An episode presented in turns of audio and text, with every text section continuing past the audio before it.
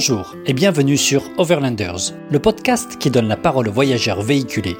Leur histoire est toujours passionnante. Aujourd'hui, nous avons la chance d'accueillir Nicolas, Olivia, Constance, Gonzac et Églantine, qui sont originaires de Poitiers, en France. Nicolas a 42 ans, Olivia 39, Constance 7 ans, Gonzac 5 ans et Églantine 4 ans. Ils voyagent en famille depuis février 2020 avec un Renault G300, un ancien camion de pompiers, pour une durée de 1 an. L'itinéraire part de Durban en Afrique du Sud pour rejoindre Poitiers via le Moyen-Orient. Une aventure préparée depuis 5 ans. Ils financent leur voyage grâce à leurs économies. Leur vagabondage s'appelle Tepacap. On peut les retrouver sur Instagram, Facebook et leur site internet. Nicolas, Olivia, bonjour. Alors, où vous trouvez-vous et dans quelles conditions?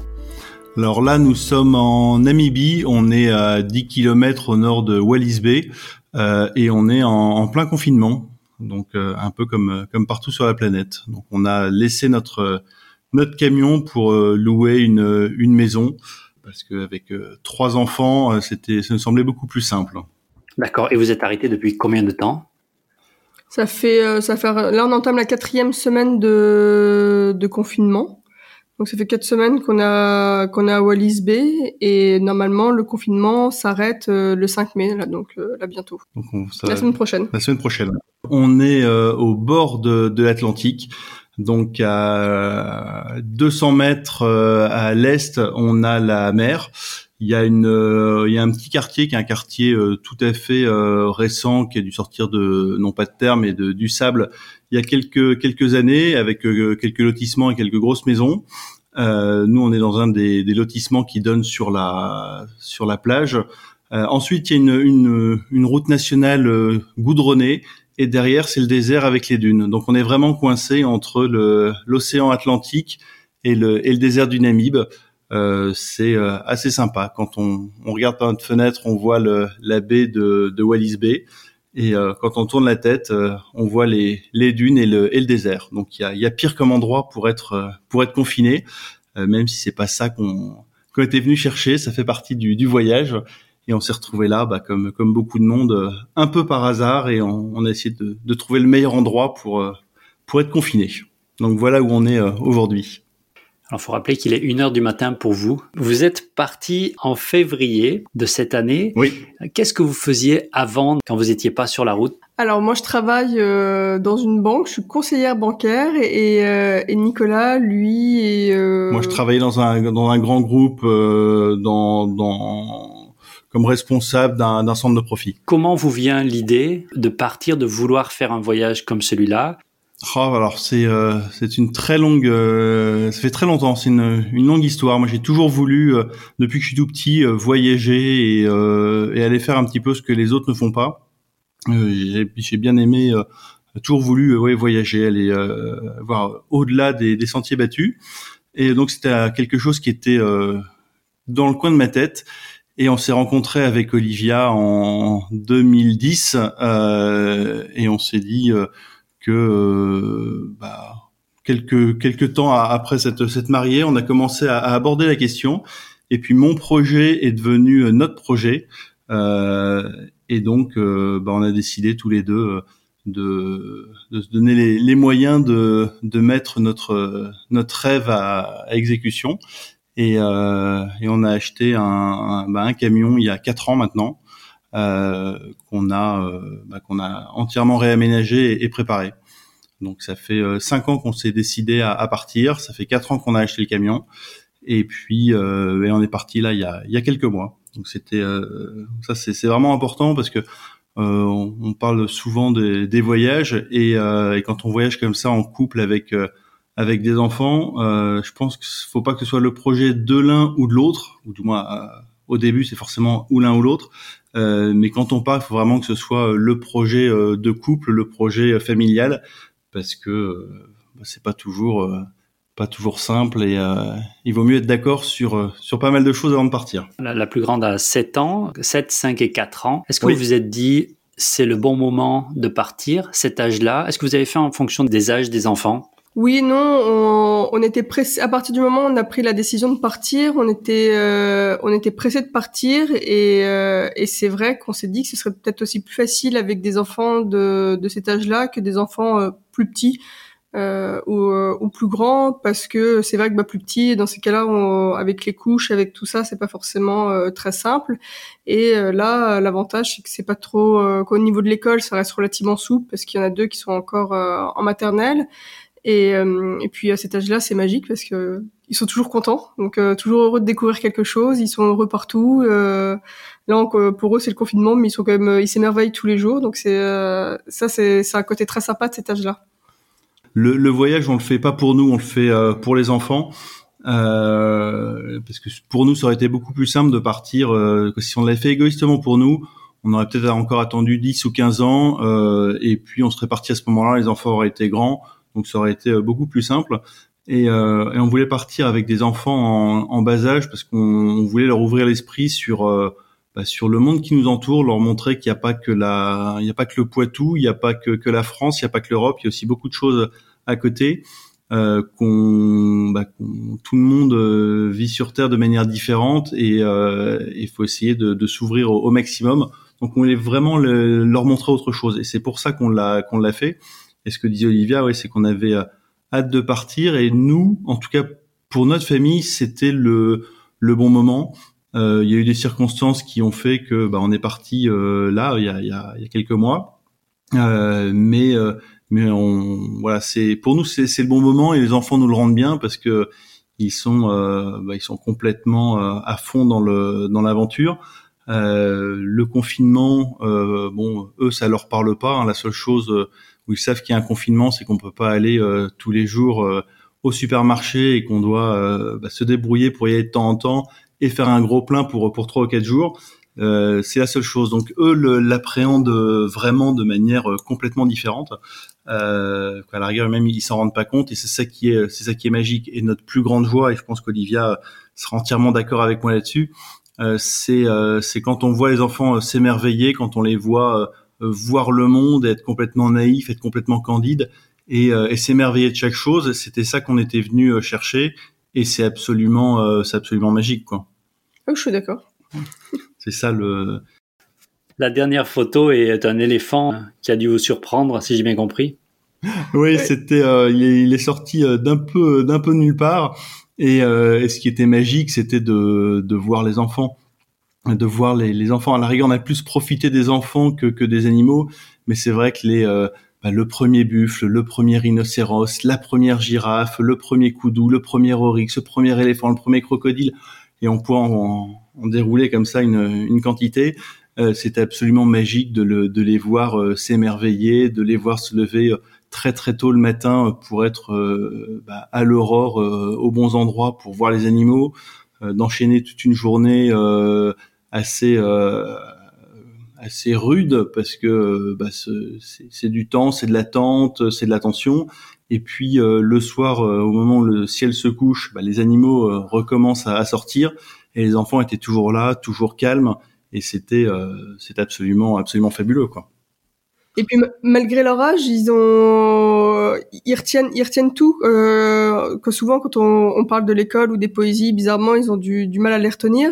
Mais là, quand on parle des animaux, qu'ils les découvrent, euh, ils vont quand même se souvenir des, des noms, même si c'est des, des, noms compliqués euh, à retenir. Ils vont, ils vont retenir, retenir euh, l'environnement, euh, comment ils vivent. Ils vont vraiment retenir toutes les informations qu'on qu'on leur donne. Et c'est là où, où c'est vrai que c'est fabuleux de pouvoir partager ça avec eux à cet âge-là, parce que ce sont des véritables éponges et et on sent qu'ils s'apprennent complètement de, du voyage, de, de, de, notre projet et, et de tout ce qu'on peut découvrir euh, au quotidien. On demande souvent comment vous allez faire pour l'école. Ce que vous offrez, c'est bien plus que l'école en fait. Ah bah oui, bien plus. Alors c'est vrai que nous pour l'école, on est euh, on est parti. Alors ils sont petits aussi, donc c'est c'est plus facile, mais on, on s'intéresse surtout aux, aux, français et aux maths pour qu'ils aient toutes les toutes les bases. Et après, euh, sinon, c'est aussi la découverte du quotidien des animaux. Bah, la géographie, ils les découvrent aussi, euh, bah, forcément euh, par le en, bougeant les frontières, les pays et l'histoire. Ils découvrent on, le découvre au fur et à mesure avec eux. finalement, assez intéressant dans le pays dans lequel on est, dans l'environnement dans lequel on est, et ça c'est ils, découvrent effectivement la vie par rapport à, par ce biais-là. Il y a un tas de choses effectivement qu'ils qu'ils ne connaîtront euh, peut-être pas en, rentrant, qu'ils auraient peut-être dû connaître, mais là ils apprennent énormément et je pense qu'on ce qu'on leur demande à, à ces âges-là, c'est de gagner en maturité, de gagner en indépendance, d'être créatif, d'être inventif. Euh, voilà, ça aujourd'hui ils l'apprennent, euh, ils l'apprennent euh, bah, tous les jours parce que bah, tous les jours est une est une nouvelle page. Tous les jours on fait des choses complètement différentes. Et c'est ce que disait Olivia, c'est que bah, l'avantage quand on voyage comme ça, c'est qu'on quand on était à Durban, c'est un climat qui est plutôt chaud et humide. quand on était à, à Sosulveg, donc aller voir les, les fameuses dunes rouges, c'était plutôt chaud et sec. Là, on est à Wallis Bay, euh, le, le, climat n'est pas encore euh, le même, donc on peut leur expliquer pas mal de choses. Et c'est ça qui est, euh, c'est ça qui est sympa, c'est qu'en fait ils travaillent sans forcément s'en rendre compte. Ceci dit, là depuis qu'on est, depuis qu'on est en confinement, tous les matins, on s'est, on s'est obligé employer ce terme-là, à leur, à leur faire une, une, école un petit peu plus scolaire. On profite du fait de, de, ne plus être dans le camion, euh, bah pour pour essayer de, de calquer un petit peu plus au, programme, donc en faisant des maths, en faisant du français, en faisant des des poésies. Euh, donc voilà, on, alterne un petit peu euh, un petit peu tout, aussi bien le théorique que le pratique, et c'est euh, c'est assez amusant de les voir de les voir évoluer. Maintenant, c'est pas forcément toujours très simple de partir avec des enfants qui soient aussi petits. Euh, parce qu'effectivement sur Instagram, sur euh, Facebook, sur YouTube, sur tout ce qu'on veut, euh, on ne montre que les bons côtés, mais partir avec des enfants en bas âge et, et devoir bah, assumer derrière l'éducation avec le français et les maths, c'est pas tous les jours évident. Donc, faut pas l'oublier non plus. Ça, c'est une certitude. Alors Églantine a 4 ans, donc ça veut dire que quand elle est née, vous achetiez le camion. Comment vous avez expliqué aux enfants ce que vous pensiez faire en famille? Alors en fait, on l'a, c'est, c'est venu tout seul parce que quand on a quand quand on a acheté le camion, donc euh, bah, je sortais de la maternité et euh, et Constance était petite, elle avait elle avait que trois ans.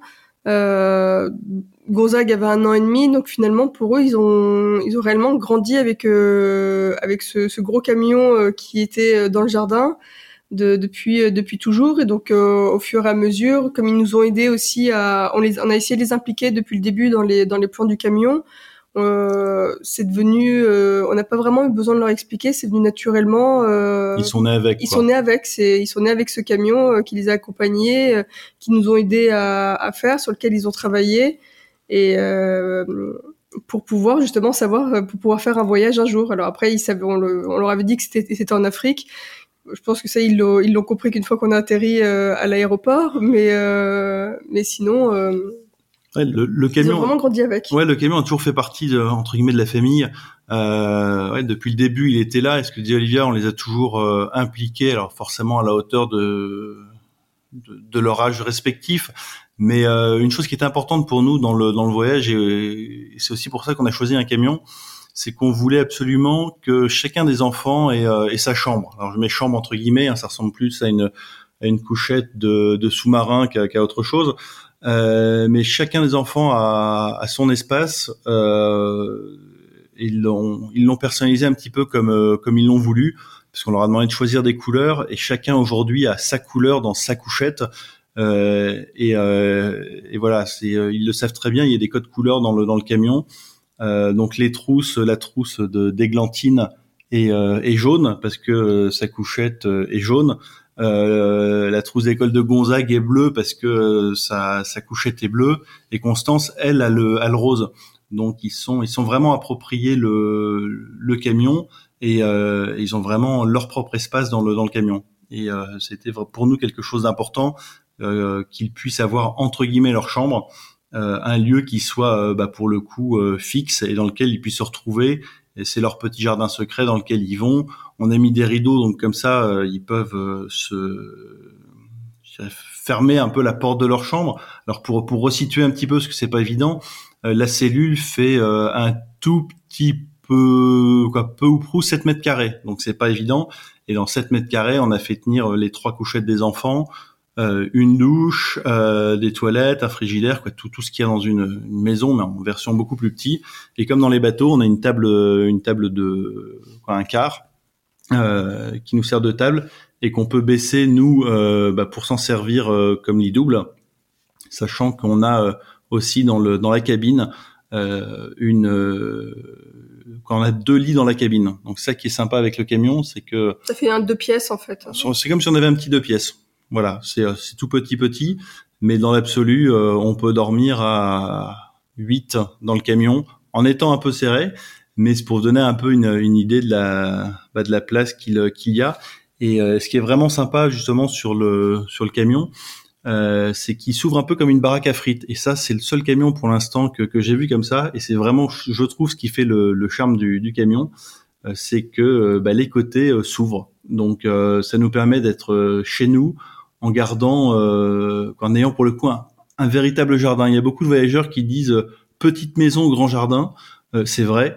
Euh, mais nous, on a petite maison avec euh, des grandes baies vitrées, euh, si on devait faire un parallèle, qui ouvrent sur le jardin, parce qu'on n'a pas besoin de sortir du camion pour pour profiter de, de tout l'environnement. Il se, il se relève, il se relève exactement comme une baraque à frites, et ça nous permet d'être assis et de prendre tranquillement notre café ou alors de cuisiner en regardant les, les dunes de les dunes rouges qu'on trouve du côté de Sosulveg, ou alors le Fish River Canyon, ou alors euh, des, des, paysages absolument à couper le souffle quand on était au, au Lesotho avec euh, avec de la haute montagne. Donc ça c'est vraiment euh, vraiment sympa. Quelle autre préparation vous avez fait en dehors du camion? Est-ce que vous êtes formé euh, spécifiquement à, à, des choses précises bah après euh, non, pas. Alors, alors, si euh, Nicolas, lui, en travaillant sur le camion, sur tout le côté mécanique, bah, a pris, a pris le, a pris un peu de la de la mécanique bah, pour pouvoir réparer les pannes ou, ou à défaut de savoir les réparer, les les détecter. Et après, on n'a pas fait de préparation particulière. On a aussi, on s'est renseigné quand même sur les pays où on voulait aller pour déterminer un, itinéraire, mais sans rentrer non plus trop dans les détails parce que on voulait pas euh, avoir un itinéraire euh, précis. On voulait justement pouvoir aller euh, on avait quelques points de chute où on, savait qu'on voulait absolument euh, visiter, mais on voulait euh, justement pas se fermer les, portes et en fait tout, simplement en fonction de nos envies, en fonction des opportunités, en fonction des rencontres, voyager et on, donc on n'a pas fait de préparation hormis le, camion et le côté mécanique, on n'a pas fait de préparation particulière. Oui, on s'est vraiment laissé porter. On nous avait toujours dit le voyage c'est lâcher prise.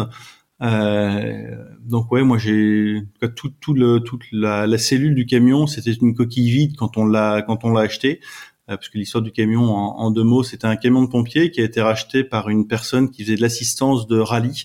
Euh, du rallye euh, comme le, le, Camel Trophy, euh, le Hummer Trophy, le rallye des gazelles. et moi, je l'ai racheté, c'était un camion atelier. Et, euh, et, donc toute la, la, cellule, on a tout mis à nu, on a gardé que la structure et, euh, et pour le coup j'ai tout aménagé. Donc ça, je me suis un peu renseigné en, en tout ce qui était euh, électricité, plomberie. Puis je me suis accompagné par euh, par des professionnels qui m'ont donné des, des, conseils. Toute la partie mécanique, bon, c'est quelque chose qui euh, qui me parlait déjà un petit peu à la base, alors sur les voitures, mais pas sur les poids lourds. Donc on, je me suis formé avec un, un ami dessus. Euh, et heureusement parce qu'on a eu euh, quelques pannes. Là, Le, le, le, camion est au, au garage pour l'instant, euh, mais ça on pourra en reparler à, un petit peu après. Euh, et puis sinon, euh, oui, en dehors du camion, non, le voyage, on l'a pas, euh, je vais pas dire pas préparé plus que ça. On voulait vraiment se laisser porter. Et puis on s'est dit, bah voilà, on va partir d'Afrique du Sud, on va rallier Poitiers par la route. On a regardé rapidement les pays, on a vu si c'était faisable ou pas. Et puis ensuite, euh, bah, on est parti euh, tranquillement. Et la seule chose qu'on est vraiment très très très bien préparé, et je pense que heureusement pour nous, et c'est la chose qui, qui aujourd'hui nous permet de passer un, bah, un voyage agréable malgré tout ce qui se passe, c'est qu'on a un peu préparé le, départ, un petit peu préparé le voyage, mais surtout on a très très bien préparé le retour.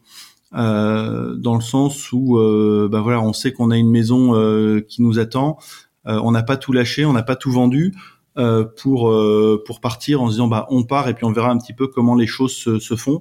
on s'est dit voilà, on va forcément évoluer pendant le voyage, on va forcément voir les choses de manière différente quand on va rentrer en France, on aura certainement des aspirations qui seront différentes. On voudra peut-être plus vivre à Poitiers, on n'en sait rien.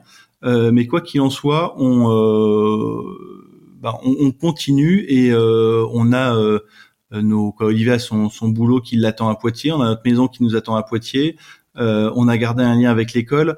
Donc en fait, la, le voyage pour nous est, une parenthèse. On sait quand il commence, on sait quand il se termine au plus tard, et on sait dans quoi on retourne. Et ce qui nous permet aujourd'hui d'être bah, à l'autre bout du monde en confinement, avec euh, bah, toutes les frontières qui sont bloquées euh, bah, quasiment partout en Afrique et aussi en Europe. Euh, voilà, avec un camion qui est avec le moteur ouvert parce qu'on a un joint de culasse qui est abîmé. Chez le garagiste, on ne sait pas comment on va se faire expédier les pièces. Nos visas vont pas tarder à arriver à terme. On ne sait pas combien de temps ils vont pouvoir être, être renouvelés. On ne sait pas si on pourra aller dans d'autres pays en Afrique australe. Donc on ne sait pas quand et comment on rentrera en France, mais la seule chose qu'on sait, c'est que si on devait partir demain, eh ben, on a une solution potentiellement pour laisser le camion ici en, Namibie, et surtout on a un, chez nous euh, bah, qui nous attend. Euh, euh, et, ça c'était c'était important. Et si c'est un, voyageur qui se reconnaîtra quand il écoutera le, podcast, qui nous avait dit surtout préparez bien votre retour, c'est le plus important. Et euh, c'est ce qu'on a fait et on le remercie euh, chaleureusement aujourd'hui. Oui, c'est vrai que grâce à ça, euh, aujourd'hui, on profite pleinement du, voyage. On ne stresse pas par le, par le retour. Euh, ni les des conséquences du retour, surtout bah, avec euh, avec le coronavirus. Et pour avoir échangé avec euh, avec d'autres voyageurs, on, on, a pu ressentir chez chez d'autres un peu plus de un peu plus de stress. Et donc je pense que beaucoup aussi ont pris peur à cause de ça et, euh, et sont rentrés euh, en France euh, et ont arrêté leur voyage. Et donc c'est vrai que nous on est vraiment contents de se dire que on a bah, on a préparé le retour à notre façon et, et ce qui nous permet aujourd'hui de profiter en tout cas de profiter de pleinement du voyage, de pas de pas stresser et finalement bah, de profiter de se dire que que toutes les tous les petits trucs qui peuvent arriver comme des pannes ou, même que le, le confinement bah ça fait partie de l'aventure et et ça fait partie des, des, bah, du voyage en fait qu'on maîtrise pas. On sait quand ça commence, on sait, on sait quand ça se termine, mais entre les deux, euh, c'est, c'est l'aventure. On se laisse porter, on lâche prise et puis euh, on prend chaque jour comme un comme un jour nouveau et c'est ça qui est euh, c'est ça qui est sympa justement. C'est, c'est aussi ce qu'on était venu chercher. C'était un petit peu de un petit peu d'aventure, un petit peu de de, de remise en question. Euh, c'était un petit peu de de, ouais, de de chamboulement, je pense, interne euh, qu'on vient tout chercher, parce que quelque part, il faut être un petit peu, un petit peu fou, je pense. Euh, tous les voyageurs euh, le, le, disent plus ou moins, bah, pour tout lâcher, pour avoir envie de partir. Euh, quoi, je dis un petit peu fou, oui et non, parce que c'est pas la même folie que ceux qui restent toujours dans leur boulot, qui ont peur de l'inconnu, qui n'ont pas envie de bouger. Quelque part, faut aussi être fou pour se dire que tous les matins, on ira bosser toute sa vie et faire le même boulot ou alors chez un concurrent et qu'on aura une vie euh, euh, que moi je trouve platonique et, routinière, donc qui ne m'irait pas du tout. Euh, c'est aussi paradoxalement une certaine forme de courage que de, que de rester dans la routine, mais mais nous ça nous convenait pas, donc on est on est parti et, toutes ces galères là bah, sont très bien parce que on apprend pas mal de choses et puis et puis on en rit quoi. Donc c'est ça le c'est ça le principal. Là, on comprend mieux pourquoi vous avez appelé votre aventure Tepa Cap. Qu'est-ce que vous vouliez dire, vous, derrière le t'es pas cap Oh, c'est aussi un jeu, c'est parce que quand on est petit, on dit ah t'es cap ou t'es pas cap? Euh, et donc c'est c'est parti c'est parti de là euh, ah, parce que de temps en temps quand on en parlait aussi à, à notre entourage on disait oh, euh, oh tu cours toujours euh, tu, dis ça mais tu, tu, le feras jamais euh, t'es pas cap de le faire. Et puis bah le, le t'es pas cap s'est transformé euh, bah, ça, ça a mis, on l'a mis, on a baptisé le, le, camion comme ça, parce que c'est vrai que quand on, on, a commencé à se renseigner aussi un peu euh, sur les voyages, à, à suivre euh, certains voyages, des voyageurs qui, euh, qui étaient en route ou qui ou qui étaient en cours de préparation, euh, bah, chacun se donne un, petit un petit nom, un petit surnom, et donc c'est vrai qu'on avait tellement entendu euh, t'es pas cap de, quoi t'es cap ou t'es pas cap. Voilà, on, on nous prenait tellement pas au sérieux au, tout début dans nos familles respectives.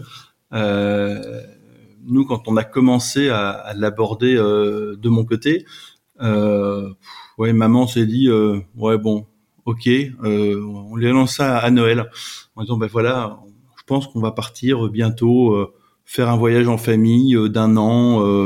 voilà, on n'a pas donné trop d'enseignements. Et là, mes frères et sœurs et maman se sont dit, bon, ok, Nicolas nous sort encore quelque chose, ça doit être une, une lubie. ouais, on, on, verra, on verra dans trois mois s'il si, si nous en parle encore. Et puis, euh, bah, j'ai passé moi mon permis poids lourd euh, pendant mon congé paternité euh, au lieu d'aider Olivia avec avec avec Églantine. J'ai passé mon permis poids lourd à ce moment-là et quand j'ai dit à maman et à mes frères et sœurs, bah voilà, j'ai passé mon poids lourd, ils se sont dit oh merde. Et puis quelques temps après, j'ai trouvé le camion. Ils se sont dit oh merde, c'est sérieux. Et quand j'ai acheté le camion, ils se sont dit oh le con, il va vraiment le faire.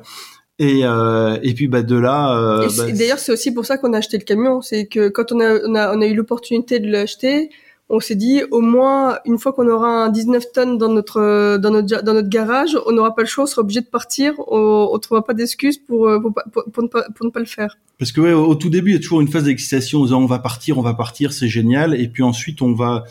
Euh, en tout cas, pour nous, c'était comme ça. Ensuite, on a entre guillemets, un, je vais pas dire déchanté, mais la pression a un petit peu retombé en disant oula, on veut partir, mais comment est-ce qu'on va faire financièrement? Comment est-ce qu'on va faire pour tout le, tous les trucs Là, il y a le quotidien qui commence à revenir assez assez rapidement.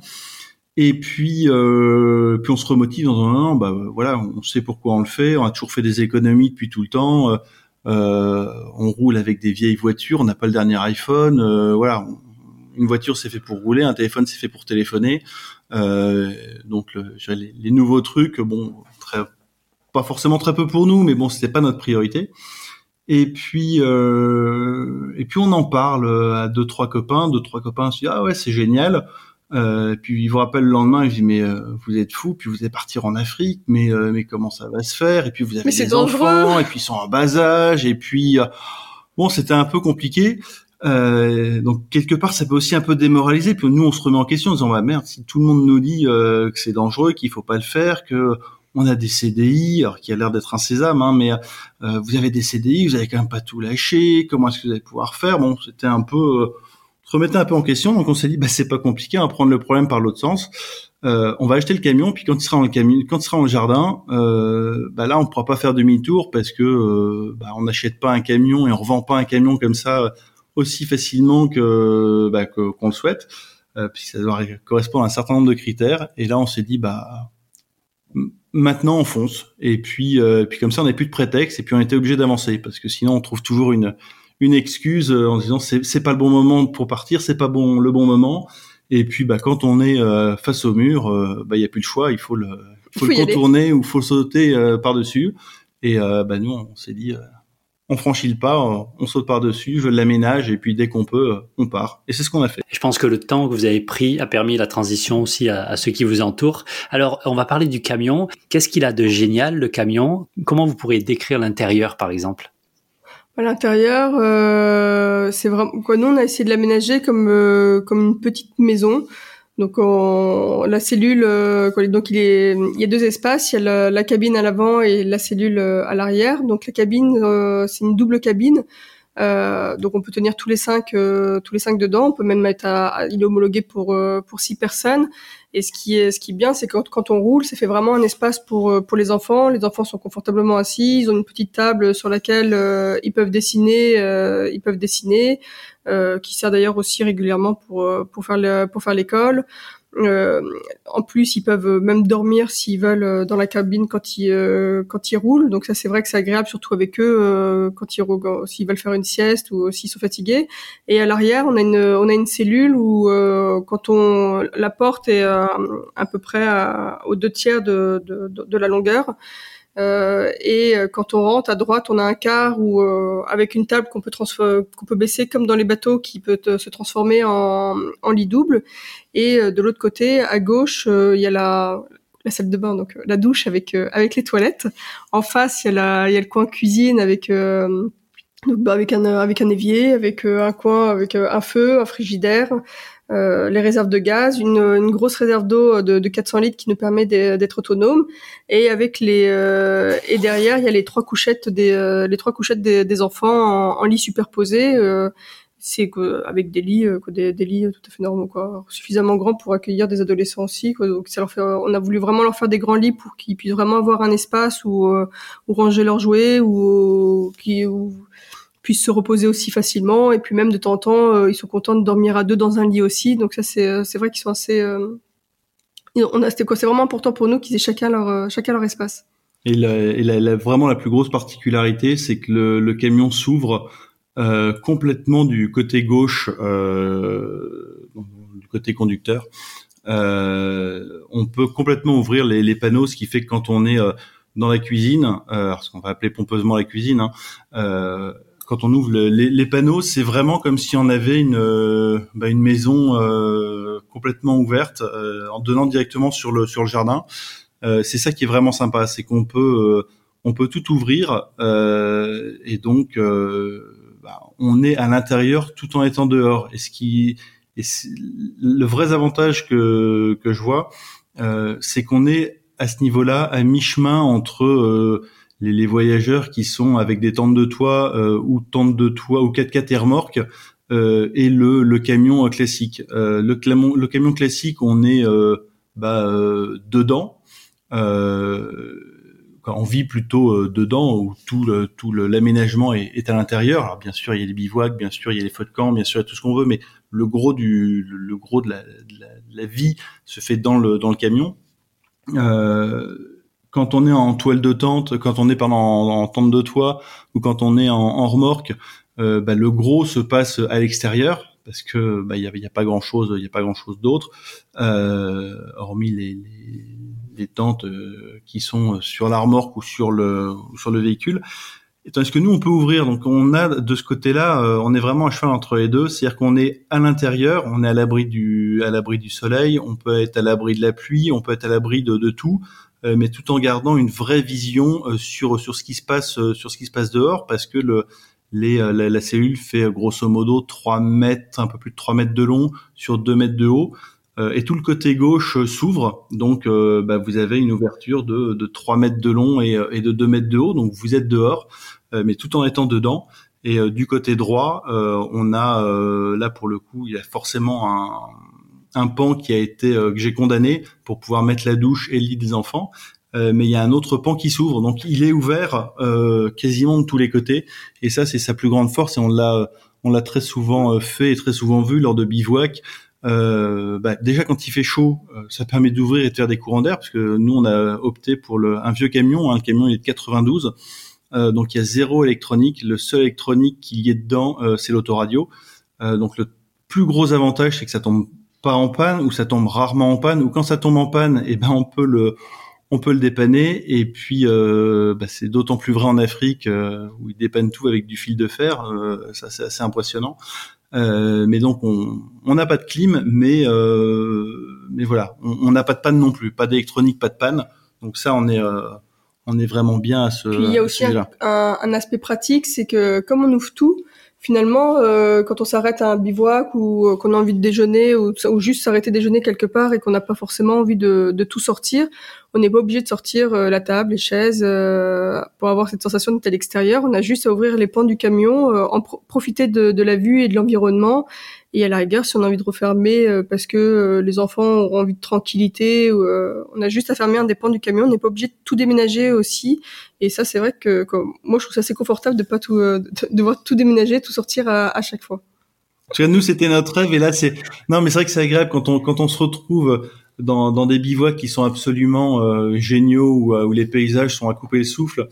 Euh, mais que bah, il fait un tout petit peu frais parce que contrairement à ce qu'on peut penser, du moins j'étais le premier à, à penser ça, euh, en Afrique il fait pas toujours chaud. Euh, L'Afrique c'est pas le Sahara où il fait 40 degrés tout le temps. nous on est là, on a beau être en Afrique, en Namibie, on, on, a nos polaires avec nous toute la journée. Il fait pas froid mais il fait frais. et c'est la même chose quand on arrive dans un spot bah, de dingue. et qui fait un, un, petit peu frais, on n'a pas envie d'être d'être dehors. Euh, si on est dedans, bah, pour le coup, il fait trop chaud. Donc, euh, ce qu'on fait, bah, c'est qu'on est dedans, on ouvre tout, et là, on profite de tout, et c'est euh, absolument, absolument génial. Et puis, euh, l'autre avantage du camion, et c'est en, en, parlant que je me remémore ça, c'est comme on est euh, beaucoup plus haut que, que tout le monde, on voit aussi la route de manière radicalement différente. Et les animaux surtout. Les animaux, on les voit bah, beaucoup, beaucoup mieux que, bah, que tous ceux qui ont voiture, parce que tout simplement, ils les voient pas. Il nous a arrivé de faire des parcs euh, en Afrique du Sud, les éléphants étaient à 2 mètres 50 du bord de la piste, mais simplement c'était dans des dans des forêts. Toutes les voitures passaient, ils ne comprenaient pas pourquoi est-ce que nous on roulait doucement. On roulait tout simplement doucement parce qu'on voyait les éléphants, on voyait que c'était à 2 mètres et personne ne les voyait. Et ça, c'est un côté qui est euh, qui est grisant de se dire que ben voilà que nous on les voit et que eux les voient les voient les pas et sont avec leur voiture en train d'essayer de d'aller euh, voir un autre un autre endroit pour essayer de découvrir des animaux qui qui qui qu'ils pourraient voir. Et c'est assez euh, c'est assez sympa quoi. Et puis aussi c'est on a gardé le, le, rouge du camion de pompiers et donc ce qui est assez marrant ah c'est que et puis on a on a conservé euh, la sirène euh, la sirène les de sirènes. les sirènes de pompiers et les et les, les gyrophares et euh, et ce qui est assez ce qui est assez marrant c'est que moi, je pense que c'est un, un rêve universel pour tous les petits garçons du monde d'avoir un jour un camion de pompiers et donc c'est vrai que ça facilite beaucoup les euh, les rencontres parce que dès qu'on arrive avec, on, voit toujours des, grands, quoi, des petits enfants ou des grands enfants qui viennent nous voir, qui viennent nous parler du camion, et ça c'est vrai que c'est c'est génial pour euh, pour aller à la rencontre des autres, pour aller discuter avec eux. Euh, euh, souvent, les personnes sont curieuses de visiter le camion, de le voir, même aux douanes d'ailleurs. les, les, douaniers euh, euh, les, soupçonnent de nous, de nous demander d'ouvrir le camion plus pour le visiter que pour regarder réellement ce qu'il y a, ce qu'il y a à l'intérieur. Et ça, c'est vrai que c'est c'est super sympa pour pour briser la glace et euh, y aller au devant des autres et, et rencontrer du, du monde. Surtout que on a aussi choisi le camion pour pouvoir sortir des, des sentiers battus pas être obligé de rester sur les sur les routes goudronnées, pouvoir euh, être autonome si on a envie de, de bouger grâce à la réserve d'eau et euh, grâce aux panneaux solaires quoi par rapport à l'électricité à l'énergie et, euh, et ça c'est vrai que c'est c'est c'est vraiment super sympa de d'avoir cette sensation de liberté de se dire qu'on peut faire un peu ce qu'on veut quand on veut en fait. Ouais, on se pose pas la question, c'est si on a envie d'aller quelque part quoi, c'est c'est ce que disait Olivia, c'est je pense que tous les tous les petits enfants rêvent parce que c'est un, camion de pompiers euh, tous les grands enfants dont je fais partie rêvent aussi parce que bah, c'est grisant d'être euh, au volant de son camion de pompier qui de surcroît est 4x4 donc c'est euh, c'est vraiment un rêve, de, un rêve de gosse. Et on peut passer euh, je vais pas dire partout mais mais quasiment partout. Il nous est arrivé et Olivier me regarde en faisant des les gros yeux. On, pour la petite histoire on a moi j'avais un, vieux rêve qui était de passer la Sanipass alors la Sanipass je pense que le les overlanders euh, vont savoir exactement de quoi il s'agit. Euh, c'est la, c'est le poste frontière qui est entre l'Afrique du Sud et le, le Lesotho, euh, qui est un, un col, donc le col qui s'appelle Sani, où il y a une route qui est très quoi, qui est très simple, qui, qui, se fait assez facilement sur les sur 90% de la route et les 10 derniers pourcents sont assez sinueux. Ouais, les 10 derniers pourcents de la, de la route, bah c'est, sont des lacets en montagne qui sont très très très serrés. Euh, qui sont très faciles à faire intrinsèquement quand on a une voiture, euh, mais avec le camion c'était un petit peu un petit peu plus chaud. Et, euh, et on a passé ça. Alors, le fait justement là d'avoir un camion qui était un peu plus haut, c'était pas forcément très cool pour Olivia parce que bah on a une, une appréhension de la route qui est qui est pas du tout la même, donc c'était c'était pas évident. Au niveau des ravins. Surtout au niveau des ravins. Et je vais en venir à l'ouvrir. On rentre les autos après avoir passé la Seine-Pass et là Olivia me dit écoute Nicolas, plus jamais tu me fais repasser une route comme ça. Je lui dis écoute, aucun problème. On fait, euh, c'est terminé. Et puis on rentre les autos tranquillement. On va dans un petit village où on passe deux jours avec, euh, on passe deux jours. Et puis là, on se dit qu'on va aller voir le, lac de quoi, le barrage de Katsedam, euh, qui est à peu près au milieu du Lesotho. Et on voit bah, entre les deux villes qu'il y a une qu'il y a une piste première erreur des débutants, on a suivi le GPS plutôt que la carte. Oui, mais la carte, elle était encore au fin fond du camion. On n'avait pas encore pris le temps de tout, de tout poser, de tout regarder. On s'est dit non, on va un peu avancer et puis au fur et à mesure, euh, voilà, on, ouvrira la carte. Et là, on, on prend une, une piste euh, qui au début est une petite route, euh, pas goudronnée, mais mais bien bien tassée. On la prend, il n'y a pas de problème. On fait, alors la piste faisait 80 km on la prend sur les 20, 25, 30 premiers kilomètres, aucun problème. Et puisqu'elle était en travaux euh, pour s'améliorer. Et ensuite, on rentre dans la zone de travaux. Alors là, je, je resitue le décor. Hein. On est au, on est au Lesotho. Le point bas du Lesotho, c'est 1400 mètres, euh, qui est le plus bas, euh, qui est le plus haut point bas d'Afrique. Et donc, on était entre entre 1004 et 3000 à peu près. On passe dans la zone de travaux, donc avec l'humidité ambiante, sachant qu'un orage peut éclater à, tout point de vue, à tout moment, pardon. Et euh, là, on commence déjà à passer un endroit où la terre avait été un petit peu remuée, donc euh, on enclenche les euh, tout ce qu'il faut pour être en, vrai 4x4. Ça commence un petit peu à patiner. On passe au milieu des engins. Il y a le ravin qui est pas très loin. Il y a Olivia qui, commence à bah, pas forcément être très très sereine, moi non plus. Les enfants derrière, heureusement, ne se rendaient compte de rien. Et puis plus on va, plus on va, euh, plus les, travaux s'arrêtent. Et puis là, on, arrive sur un, un, petit chemin de, de montagne. Euh, bon, on dit bah pourquoi pas, on continue le chemin de montagne. On passe une petite vallée et puis euh, et puis là, on arrive dans un village et on se dit merde, où est la route? Et là, on voit les villageois qui nous regardent avec des, gros yeux. Qu'est-ce qu'un camion de pompiers fait ici? Qu'est-ce qu'ils sont venus se paumer euh, ici? Et euh, on commence à prendre une voie qui, nous semblait être la bonne. Et là, on voit un des, euh, habitants qui, nous fait des grands signes en nous indiquant le, chemin. Là, on se dit bon, ça c'est pas un chemin, mais s'il nous dit qu'on va passer par, qu'il faut passer par là, on va le suivre. On traverse le village, on commence à traverser une, petite descente, voilà, mais on, on voyait pas par où il fallait passer. Donc on, on va aller tout droit. Et euh, bon, on passe ce, ce, village-là. Et à la sortie du village, on voit un, un mur de pierre. Ouais, un mur de pierre, mais toujours en descente avec des grosses pierres. Les, les pierres qui faisaient peut-être 80 cm de haut. les, les, plus grosses pierres devaient faire 400-500 euh, kilos facilement, donc imbougeable tout seul. Euh, là, on se dit, bah, il est un peu trop tard pour faire demi-tour. Euh, moi, on je pouvait pas, techniquement parlant, on pouvait oui, pas faire techniquement demi-tour, c'est, on pouvait pas, pas tellement faire demi-tour. Je descends du camion, j'essaie d'aller voir un petit peu ce qui, ce qui se passe. Je remonte dans le camion, il vient me dire ça passe. Alors là, forcément, euh, je suis obligé de lui dire oui. Hein. Sur le moment, si je lui dis non, euh, c'est, c'est compliqué. Donc, j'essaye d'être à peu près sûr de moi. Je dis oui, oui, t'inquiète pas, euh, on passe on commence à descendre le, bah, ce, petit chemin-là. Moi, j'ai qu'une seule peur, c'est que bah, il y a un, rocher qui vienne me bousiller euh, mes, transmissions, parce que je roule quand même sur les rochers et qui sont hauts et, euh, le camion euh, pèse quand même 14 tonnes. Et puis on descend, on descend, on descend, on amorce un virage à droite et en, bas du virage, on voit qu'il y a un petit passage à guet dans une, une petite rivière, mais ce sont, sont, des, sont des grosses plaques de, de pierre. Ça glisse un peu. On passe le guet et puis euh, là je ensuite j'étais pas serein du tout. Donc je descends pour aller voir. Et, euh, et je vois que c'est très compliqué. Euh, je grimpe au village qui était bah, tout en haut de la, de la, colline. Je demande à un gars de venir avec moi. Et euh, il me dit si si pas de problème ça passe. Et là nous voilà embarqués dans un dans 500 mètres euh, les pires de ma vie où on a d'abord monté cette cette côte. Je sais toujours pas comment est-ce qu'on a fait pour réussir à la monter Là, il y avait plus de chemin. Hein. Éventuellement, euh, c'était un chemin pour pour mules euh, et peut-être pour chevaux, mais encore, j'ai des doutes sur sur les chevaux. Euh, et le mec me nous dit, bah voilà, il y a il y a encore 500 mètres qui sont euh, un peu compliqués, euh, et ensuite ça ira beaucoup mieux.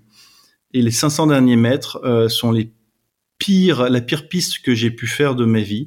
on s'est retrouvé dans un endroit qui n'était tout simplement pas carrossable avec un ravin à côté de nous, avec une pente euh, qui était par endroits à entre 30 et 45 degrés, avec un virage à négocier où évidemment le virage était très serré où on ne pouvait pas passer.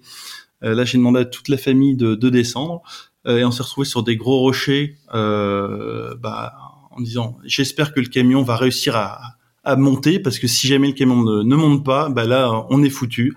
Euh, on est obligé de laisser le, le, camion ici et personne ne pourra venir nous aider. Donc là, ça a été une, une grosse angoisse.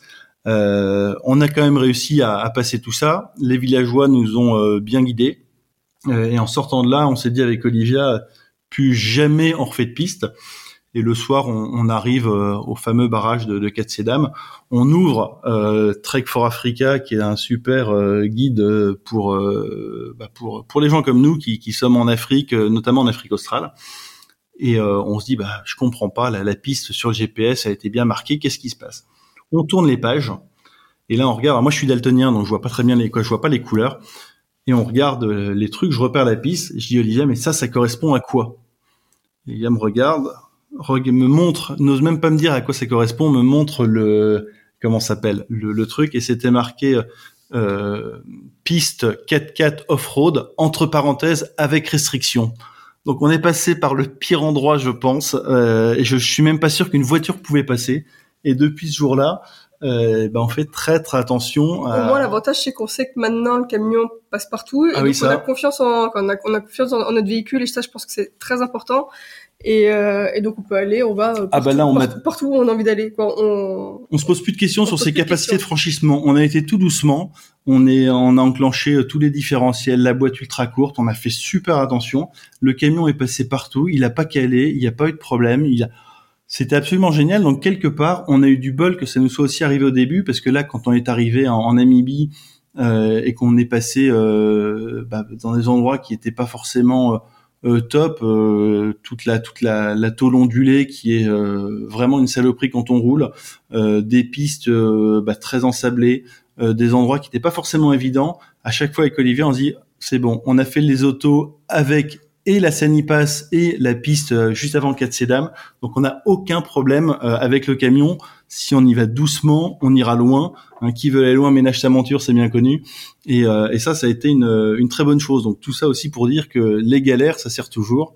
Et, et c'était une, une, bonne expérience. Et maintenant, on en rigole. Mais sur le moment, c'était pas pas la même chose. Le récit est absolument passionnant. Du coup, je regardais en même temps le Sanipass Border, donc la frontière où vous êtes passé. C'est incroyable. Du coup, maintenant, vous vous guidez comment? Comment vous choisissez vos itinéraires? Vous avez des applications ou des cartes euh? bah, on, on a, euh, on, on sert beaucoup d'un GPS euh, hors ligne qui est euh, OS Euh, ça, on s'en sert beaucoup, ce qui nous permet de, de calculer, de voir par où on va passer, de tracer notre route. Euh, mais on regarde aussi avec le, le livre, euh, l'atlas euh, dont je vous ai parlé tout à l'heure, euh, et on sert essentiellement de ces deux applications-là. De temps en temps, un petit peu Maps Maps.me là, Maps.me, mais c'est surtout OSMand parce que nous on trouve que le logiciel est, ce logiciel est bien fait et nous correspond parce qu'on peut le paramétrer plus plus en 4x4 donc il va refaire un peu sortir les, pistes off-road euh, ou alors un peu plus en, mode touristique. Et euh, c'est comme ça qu'on, bah, que tous les soirs, on, établit notre euh, oui, puis beaucoup aussi avec Overlander. Oui, Overlander et avec les et avec les rencontres aussi. Oui. Parce que c'est vrai que on, on s'est pas fait d'itinéraire précis, on, on, le fait vraiment au fur et à mesure. Quand on arrive quelque part et qu'on a envie de rester deux jours, trois jours, et ben dans ce cas-là, on reste deux trois jours et en discutant on, on apprend aussi euh, quoi, les, les, différents euh, les différentes personnes qu'on rencontre nous disent ah bah vous devriez aller visiter tel endroit c'est très beau et euh, qu'on trouve pas forcément dans des guides touristiques ou ou ailleurs. Et ce qui c'est comme ça qu'on guide notre qu'on fait notre itinéraire au fur et à mesure. Et puis en fonction de la météo en fonction de tout on demande on leur demande on demande directement aux autochtones si on si le camion passe en fait. Et puis euh, généralement eux nous disent oui nous disent non ou, on ne se fie plus on ne se fie plus euh, quand on ne se fie plus qu'aux cartes ni au ni au GPS c'est vrai qu'on demande systématiquement. On a été échaudé une fois. Donc euh, on se renseigne on se renseigne bien avant. Mais c'est vrai que c'est c'est ça aussi. On n'a on n'a pas d'itinéraires qui sont complètement euh, complètement tracés. On sait qu'on va aller d'un point A à un point B. Et puis ensuite on se laisse aller au gré des au gré des envies. On a évidemment repéré la la, route avant, mais euh, mais on veut pas se, se donner une, une, feuille de route trop précise. Si jamais le, GPS nous dit de prendre à droite, mais que la, la route à gauche nous semble sympa, euh, ben on prendra la route à gauche. Alors évidemment, on regardera avant euh, si c'est nous faire un énorme détour ou pas, ou commencer, mais on on veut pas se, se cantonner à une à une seule chose. Quoi. Comment vous choisissez là où vous allez dormir? Vous avez un camion très visible. Est-ce que du coup vous êtes obligé vous de vous cacher ou simplement vous au feeling ou selon les cartes? Il y a un peu de, il y a un peu de tout. Euh, ça peut être au feeling quand on trouve un endroit qui est sympa et on se dit bah tiens on, on reste là. Euh, sinon on regarde aussi pas mal sur e-Overlander les, euh, les, les, les, les, bivouacs, les bivouacs. Ça donne aussi pas mal d'idées quand on a envie de, de se renseigner, qu'on on connaît pas la région, qu'on a envie de trouver un, un bivouac. Donc on regarde les, les commentaires. C'est vrai que l'application nous a quand même beaucoup aidé pour trouver de nombreux bivouacs. Et voilà, après sinon, pas, et puis c'est vrai qu'en tout cas en Namibie, alors en Afrique du Sud, euh, un petit peu moins, donc il y a encore que, on nous a souvent dit qu'il fallait aller dormir dans des campings euh, pour une question de sécurité. Nous, on n'a jamais ressenti forcément le besoin, donc on a fait quelques bivouacs sauvages, mais c'est vrai qu'on a... On et dans ces cas, ouais. en Afrique du Sud, les bivouacs sauvages ont, euh, étaient, un, étaient un peu planqués, donc on on n'était pas forcément très visible. Non, on était toujours en dehors des routes. Dans ce cas-là, si on roulait, on, on, toujours avec Overlander en fait en, en, Afrique du Sud. Euh, et les autos, euh, les autos Namibie, euh, honnêtement, les pays sont tellement, sont tellement en sécurité que. C'est le feeling. Là, c'est vraiment, le feeling. quand on a envie de s'arrêter, on s'arrête. C'est tout sauf rationnel, mais c'est vraiment. Si c'est pas, si c'est pas interdit, c'est que c'est autorisé. Voilà. S'il n'y a pas de barrière, s'il n'y a rien, et on se sent tellement en sécurité que finalement on peut vraiment se mettre partout. Puis on, sent le truc. C'est, ça peut paraître stupide, mais voilà, euh, quand on sent tous les deux le, le truc, et eh ben euh, on y va, on se pose pas de questions. Et s'il y en a un qui a un doute, euh, bah, c'est pas encore arrivé, je crois pas. Non, moi dans ce cas-là on le fait pas. Ouais, et ou puis, sinon, voilà, on, on, le fait pas, mais mais voilà. Puis en Namibie, ça, ça, arrive tout le monde tellement souvent de rouler, de faire des énormes pistes, de rencontrer personne, que finalement on n'a pas besoin de se cacher pour pour pas de vue. oui, et puis et puis même la, la Namibie, quoi. En tout cas, la, la Namibie, c'est moi ça que je trouve fabuleux, c'est qu'il y a il y a aucun sentiment d'insécurité.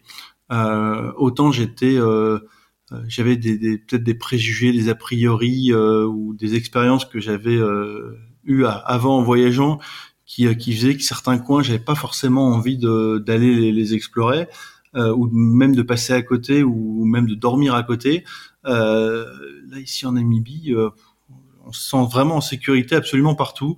Euh, J'étais dans les townships euh, bah, il y a pas longtemps parce que je me suis perdu avec euh, bah, pour aller trouver le, le, garage pour le camion.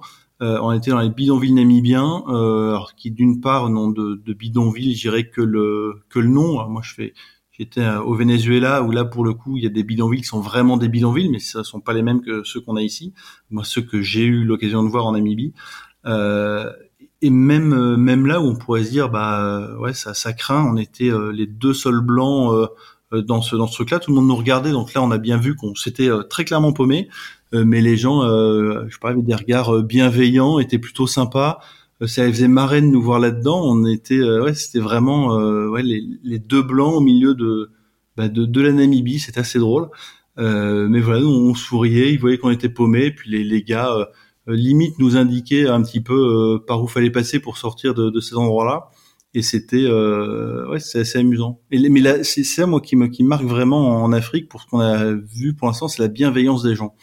Euh, parce qu'après être sorti euh, de, de, ces bidonvilles, ces townships, euh, j'arrivais pas à trouver l'adresse précise. Donc dans la rue, euh, je me suis arrêté. J'ai demandé à un livreur et le, livreur m'a a livré sa course il m'a dit bah attendez, j'appelle la, société, j'appelle le garage. Il a pris son téléphone, il a appelé le garage. Le garage lui a expliqué où c'était. Et puis il s'est pas contenté de nous dire bah vous prenez la deuxième à droite et puis vous avez tout droit. Hein. Il nous a dit bah attendez, suivez-moi. Il nous a fait un détour, il nous a emmené dans le dans le garage. Je vais expliqué un petit peu avant mon problème avec le, le camion. Et, et, là, il aurait très bien pu se contenter de me dire, bah voilà, montrant du doigt, c'est ici, euh, puis retourner faire ses courses.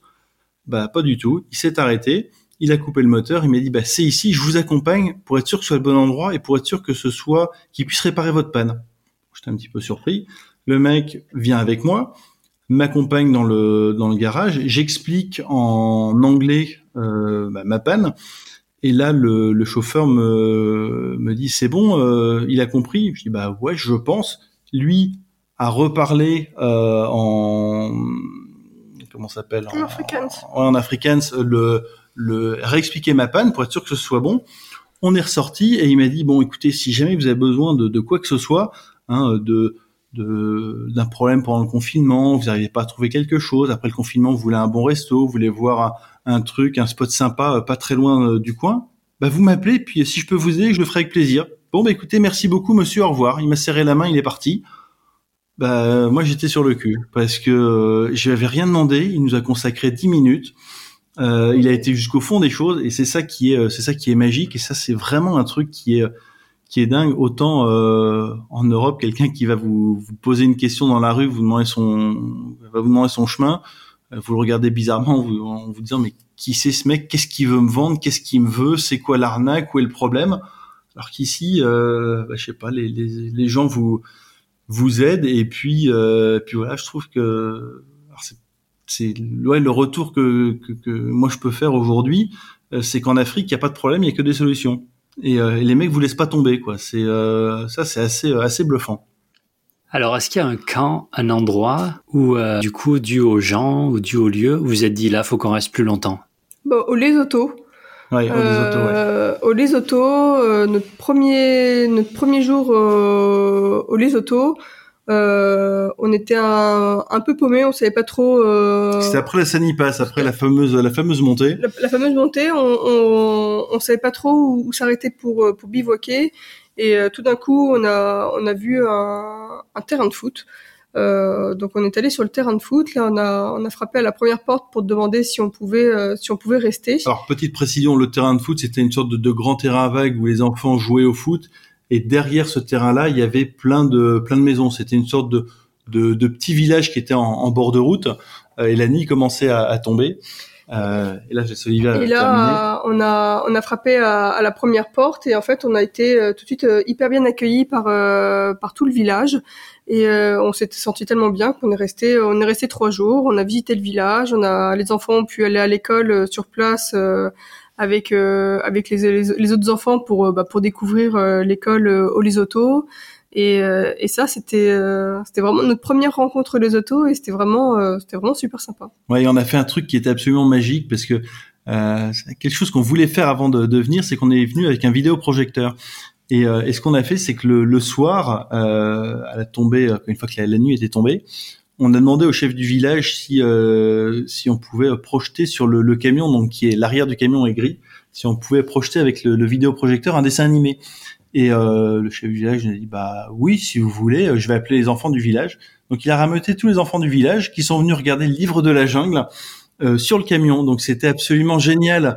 On voyait tous les euh, bah, tous les enfants qui étaient euh, avec des énormes couvertures, qui est un peu le, le c'est pas un peu ce qui est l'habit traditionnel en, en, Namibie. Ils ont tout en, en les autos, ils ont tous des, des grandes couvertures sur eux et on voyait tous ces enfants qui étaient là, qui étaient assis par terre sur l'espèce de terrain vague qui sert de terrain de foot, mais aussi de cours de, de récré à l'école qui était en face, en train de regarder le livre de la jungle qui était en anglais, donc ils comprenaient pas un mot. Euh, mes enfants d'ailleurs non plus, hein, nos enfants d'ailleurs non plus ne comprenaient pas un mot. Mais il y avait la magie de, de Walt Disney, du livre de la jungle, de Mowgli, de Balou, euh, de Bagheera, et les enfants mais riaient euh, aux éclats euh, le soir, et c'était absolument magique. Et ça, ça a été un moment absolument fabuleux et pour certains c'était la première fois qu'ils voyaient la la je vais pas dire la télé mais qui voyaient si, la télé pour beaucoup ouais. il y en a certains qui voyaient pour la première fois la télé et la majorité d'entre eux c'était la première fois qu'ils voyaient quoi sur grand écran ou version un peu euh, version un peu cinéma, cinéma quoi. Ils n'avaient vu des images animé. que sur euh, que sur une petite télé pour ceux qui l'avaient vu. Et c'était absolument magique de de, de voir euh, de voir ces enfants regarder le livre de la jungle. Et, et même nous hein, parce que le chef du village était avec nous. Il y a deux ou trois chauffeurs de taxi euh, qui sont arrêtés parce qu'ils comprenaient pas très bien euh, de, du, du, bord de la route, ils voyaient une espèce de, de camion avec un dessin animé euh, qui était projeté dessus, et euh, c'était absolument magique d'être là euh, et de les voir. Et même nous, on s'est pris au jeu à regarder comme eux Balou, Bagheera, Mowgli. C'était c'était drôle. Ça, c'était un très très bon moment et un très très bon bivouac. Et pareil, c'était aussi un peu le le feeling qui a fait que bah, Olivia à un moment m'a dit bah écoute, on trouve pas de bivouac euh, hop, on va se mettre sur le terrain, puis on va les demander. Et puis on y a été, on a été simplement, on leur a dit, bah écoutez, voilà, on est, euh, on est des Français, on voyage, euh, on sait pas euh, où dormir euh, ce soir, la nuit commence à tomber. Bah, est-ce qu'on peut se mettre devant votre maison? Voilà, le, le, gars nous a dit, nous a dit oui. Et, et, le lendemain, il y a tous les écoliers qui étaient là devant le, bah, devant le camion, parce que le, camion était garé bah, devant l'école. Euh, et, euh, et, donc le matin, on avait tout le, tous les écoliers qui étaient là. Et ce que dit Olivia, c'est qu'on a pu emmener les enfants dans l'école au Lesotho, donc qui, qui n'a rien à voir avec, avec ce qu'on peut connaître hein, évidemment en, France et en Europe. Une école à l'africaine où les enfants sont assis par terre avec un tableau qui est cassé en tous les sens, mais c'était absolument magique. Vous avez une sorte de protocole quand vous arrivez dans les villages, vous allez voir le, le chef de village ou les écoles. Est-ce que c'est une routine que vous avez? Non, alors on n'a pas de protocole. En revanche, euh, on demande toujours l'autorisation et on va toujours se, se présenter. Se c'est ouais. une question de voilà, c'est de la politesse. Euh, on va toujours se. Quand on peut le faire, qu'on est à côté d'un endroit, effectivement, on va demander si on peut se mettre là ou si ça pose un problème. Évidemment, quand on est en pleine nature, euh, la question se pose pas. Mais euh, oui, les, les, quelques fois où on était euh, pas très loin de, de d'habitation, oui, c'est ce qu'on c'est ce qu'on a fait. Moi, toujours toujours se présenter et puis après, généralement, on a toujours été on a toujours été bien accueillis. Alors, on va parler un peu de l'école puisque tout le monde veut savoir comment vous faites. Qu'est-ce que vous avez organisé autour des écoles, des, peut-être des deux ou des trois enfants, je sais pas. Comment ça se passe? Alors c'est surtout pour les deux, euh, c'est surtout pour les deux aînés. En fait, on, on a tout simplement vu avec euh, avec l'école euh, les, les, les, manuels scolaires qu'ils utilisaient. On a racheté exactement tous les manuels scolaires que, en, tout cas, en maths et en français que les enfants utilisent dans leur école en France pour qu'ils aient les mêmes références aussi bien quand ils partent que quand ils arrivent. Et euh, avec des et donc on a regardé on a vu après avec les professeurs euh, les, euh, les, pro, les, le programme. Et donc bah, tout simplement en fait on, on, suit les manuels scolaires que les enfants utilisaient euh, utilisaient en, en, France. Et, et voilà pas plus qu'on voilà, ça se passe bien ça se passe bien. Et puis on n'a pas on n'a pas forcément de rythme particulier parce que c'est vrai que bah il y a des jours où, où, les enfants sont plus ou moins réceptifs et puis même il y a des jours où on roule un peu plus que d'autres. Donc euh, euh, l'école s'y prête euh, plus ou moins, mais on essaie de le faire le, le, plus régulièrement possible pour pas non plus que ça fasse de, trop de coupures, euh, que ce soit aussi bien la semaine que le week-end que pendant les vacances scolaires françaises. Et, là, on a profité du, confinement pour rattraper un peu le, retard qu'on avait, donc ça c'était pratique. Ça, c'est ça, c'est un des bons côtés du confinement. Mais, sinon, euh, euh, non. Après, euh, après, il faut dire aussi qu'ils sont encore en petite classe. Constance est en, est en CE1. Gonzague est en grande section. Il va rentrer en CP, donc c'est surtout lui le plus important pour pas qu'il loupe son CP et qu'il apprenne bien à lire et à écrire. Puis Églantine est en moyenne section, donc c'est moins, il y a moins de choses à voir. Oui, puis on adapte notamment pour Constance en fonction de de ce qu'il y a eu dans la journée. Si on voit qu'elle comprend, bah, on pousse un petit peu plus. Euh, je pense notamment aux mathématiques où là, euh, typiquement, euh, c'était aujourd'hui, donc c'est ce matin, où je lui expliquais les, les, unités, les dizaines, les centaines, les milliers, les dizaines de milliers. Puis on est monté comme ça, on est allé jusqu'aux centaines de milliards pour être sûr qu'elle ait bien compris tout le, tous les enchaînements euh, qu'il peut y avoir. Donc ça, effectivement, c'est, on voit certainement pas ça en CE1, mais là, elle était, elle était intéressée par ça. Ça l'amusait de, de voir. Donc là, on a un petit peu plus poussé. Et puis à côté de ça, quand elle, euh, là, quand on lui demande de, faire quelques exercices et de d'écrire, euh, bah, quand on voit qu'il y, a, certaines fautes, là notamment de, bah, de conjugaison, euh, je sais que demain, je lui ai dit qu'on allait attaquer la, la conjugaison avec lui expliquer qu'il y a différents différents groupes. Donc on s'adapte un petit peu à ce dont ils ont besoin. On suit la trame de l'école, mais de temps en temps, c'est un petit peu plus light. Euh, de temps en temps, c'est un petit peu plus poussé. Euh, parce qu'il faut pas non plus que ce soit une contrainte. Faut euh, le, voyage quand on est en France, on se dit ah c'est beau, c'est génial, tout est beau. c'est pas toujours beau, c'est pas toujours rose. on ne montre généralement que les bons côtés. Et éventuellement à sa famille, on montre les, mauvais côtés aussi.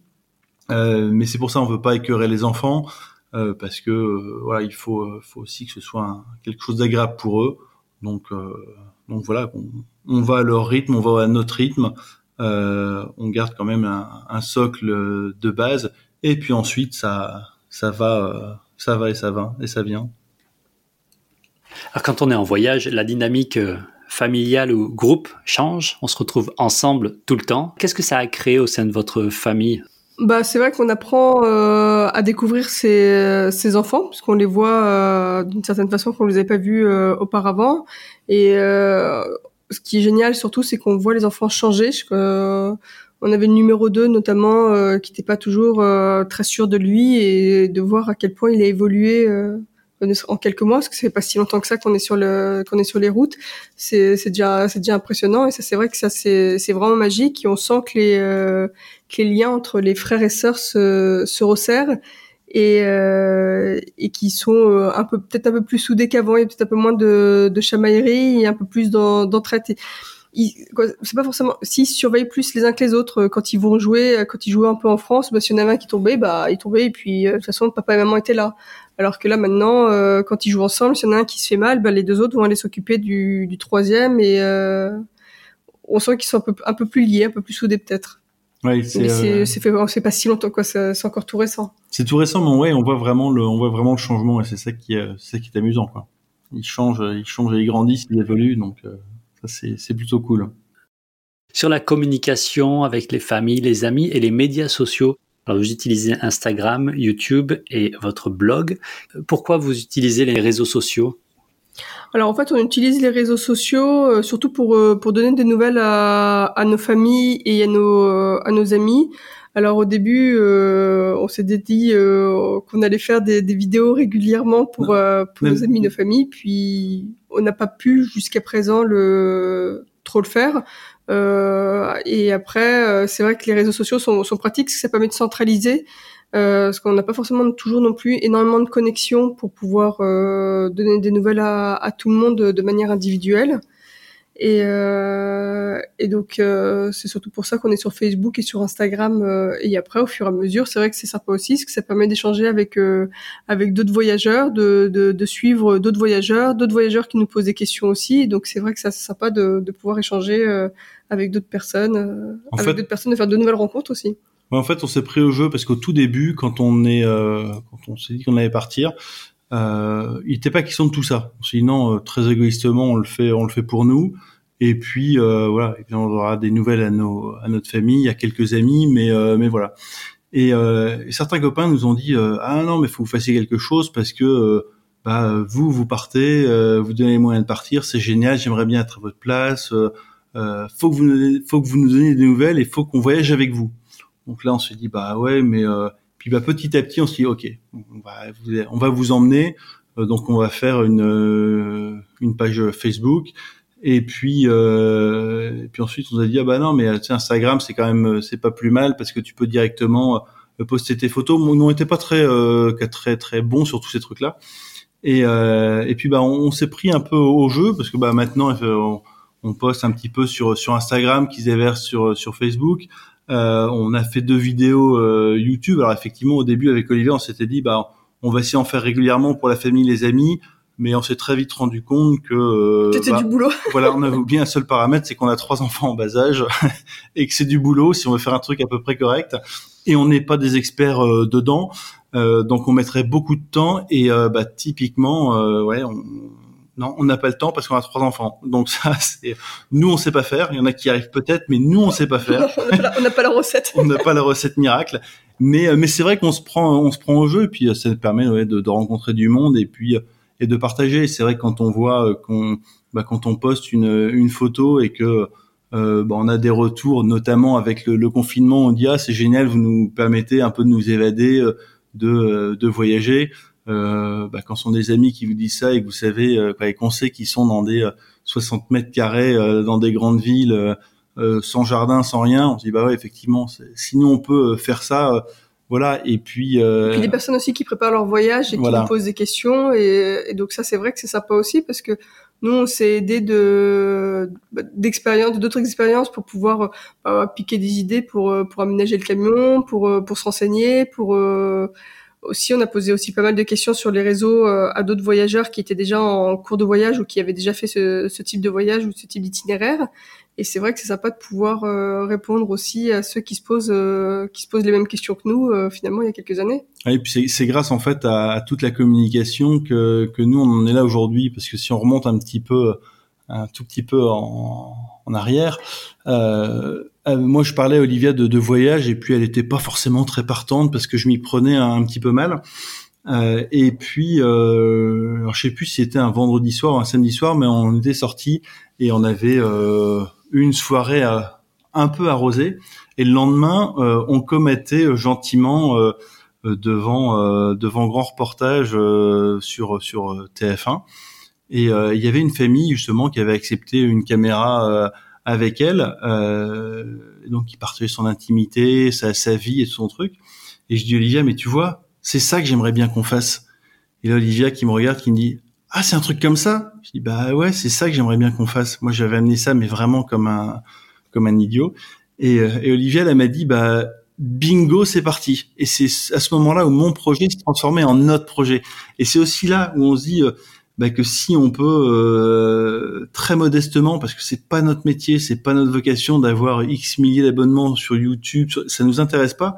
Mais si demain on peut contribuer à, être le petit déclencheur et qu'il y a une famille qui, qui, écoutera le podcast et qui se dira ah ouais ben eh ben écoute effectivement j'ai envie de, de tenter l'aventure, et eh ben on aura tout gagné. Et les photos, c'est la même chose. Si si on peut permettre à ceux qui, qui n'ont pas la chance d'avoir un confinement comme le nôtre de s'évader un tout petit peu, euh, et eh ben ce, sera bien. Nous, il y on regardait une famille comme ça qui avait fait pas mal de, de vidéos et qui était très assidue il y a quelques années quand ils voyageaient euh, sur les réseaux sociaux. Et moi, je sais que de temps en temps au bureau, quand je voulais m'évader, les vidéos duraient 3-4 minutes euh, bah, ça m'arrivait de, de, regarder si j'en avais pas posté une et je m'évadais pendant 3-4 minutes et ça me faisait un bien fou. Donc si aujourd'hui on peut rendre l'appareil, eh ben on est euh, ravi de le faire.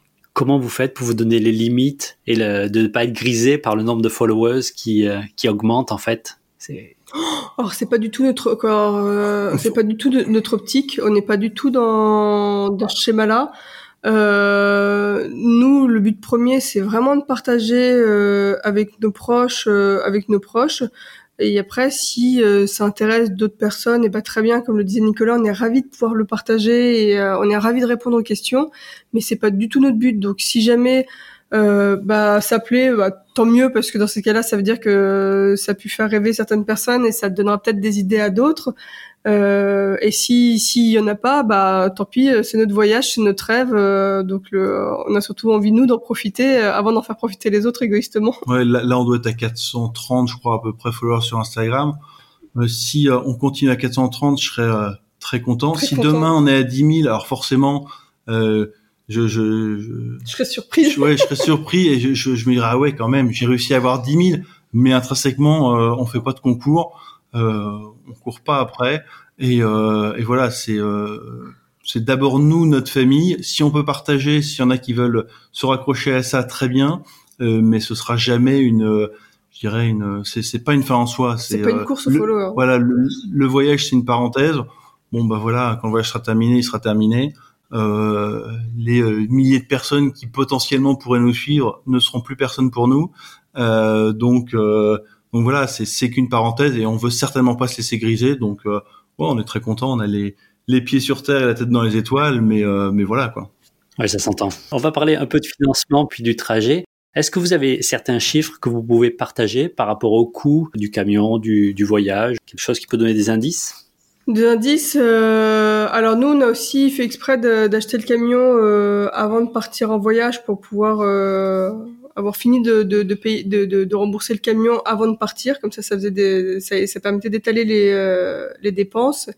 Et sinon, euh, pour nous. Mais... Moi, j'aurais envie de dire, le, la... alors c'est toujours gênant de, de, parler de chiffres. Ça me gênerait pas de donner un chiffre, mais je vais pas les donner pour une seule et simple, une seule, une seule raison euh, c'est que je pense que chaque voyage correspond à chaque personne. On peut très bien partir faire un voyage euh, euh, avec un sac à dos, ça coûtera forcément moins cher que si on le fait euh, en moto, qui coûtera forcément moins cher que si on le fait en voiture, qui coûtera forcément moins cher que si on le fait en camion.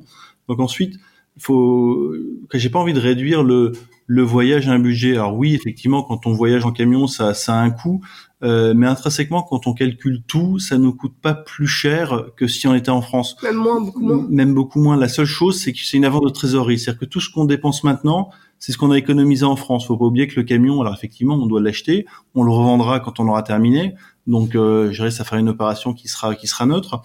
Euh, et en attendant, bon bah oui, on, le, le, le, plus gros poste pour nous, c'est l'essence, quoi, le, le gasoil. Euh, sortie de ça, l'électricité, euh, bah, c'est gratuit, on a des, des panneaux solaires. Euh, la nourriture, comme on vit pas à l'européenne, on n'achète pas les produits européens, euh, on vit entre guillemets à l'africaine, donc ça ne coûte rien ou très peu. Euh, donc le, le, budget, il est pas, il est pas important et, euh, et chaque voyageur bah, voyage avec les moyens qui sont les siens. Et, et puis et puis voilà, faut pas se, c'est important euh, le budget, mais faut pas que ce soit restrictif. Et c'est pour ça que voilà, c'est peu importe le, le, le, montant de combien ça nous coûte, combien on dépense. C'est pas ça la, la, la vraie question. C'est que si on veut voyager, on se donne les moyens d'y arriver. Et puis, euh, et puis, bah, et on voyage à la hauteur de, de ce qu'on peut mettre, c'est tout. Vous avez des euh, moyens pour, une, pour un suivi de budget qui serait facilité pour d'autres voyageurs? On a un fichier Excel où on note vraiment toutes nos dépenses.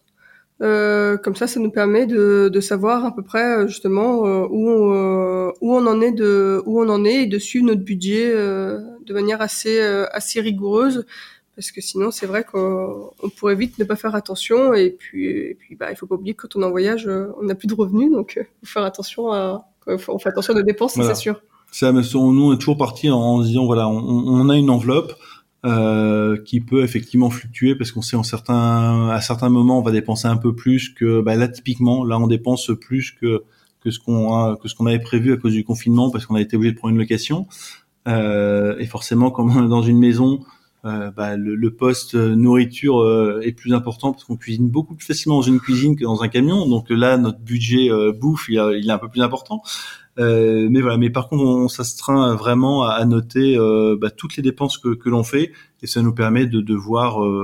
Ouais, bah, comment est-ce qu'on dépense et c'est aussi intéressant. Le trajet et l'itinéraire, est-ce que vous pouvez nous dire ce que vous avez fait jusqu'à aujourd'hui? Donc le camion est parti de Poitiers comment vous l'avez envoyé, avec quels moyens, il est arrivé où, et jusqu'à aujourd'hui, vous êtes passé par où?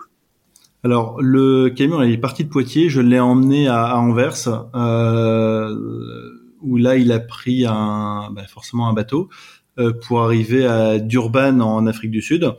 Euh, donc là il a mis grosso modo un mois pour bah, pour rallier Anvers à, à Durban. et ensuite quand on est arrivé à à Durban, nous, on a fait le choix d'arriver un petit peu avant la date euh, initiale euh, d'arrivée du bateau. Donc, on est resté euh, deux semaines à Durban dans, un BNB, dans un Airbnb, euh, histoire de s'acclimater, de prendre un petit peu le temps aussi, nous, de, de, bah, de, sentir le pays et puis de se reposer, le truc tout bête. et ensuite, on, ce qu'on a fait, c'est qu'on est allé au nord euh, est de, de Durban, euh, ouais, à euh, aller voir un, un parc, euh, quoi, Sainte-Lucie et, et Euh, ensuite, on est revenu à, à, Durban, donc un petit peu sur nos sur nos pas, euh, où là, on est allé au Lesotho en passant par la Sanipas, donc le, le sud du, du Lesotho.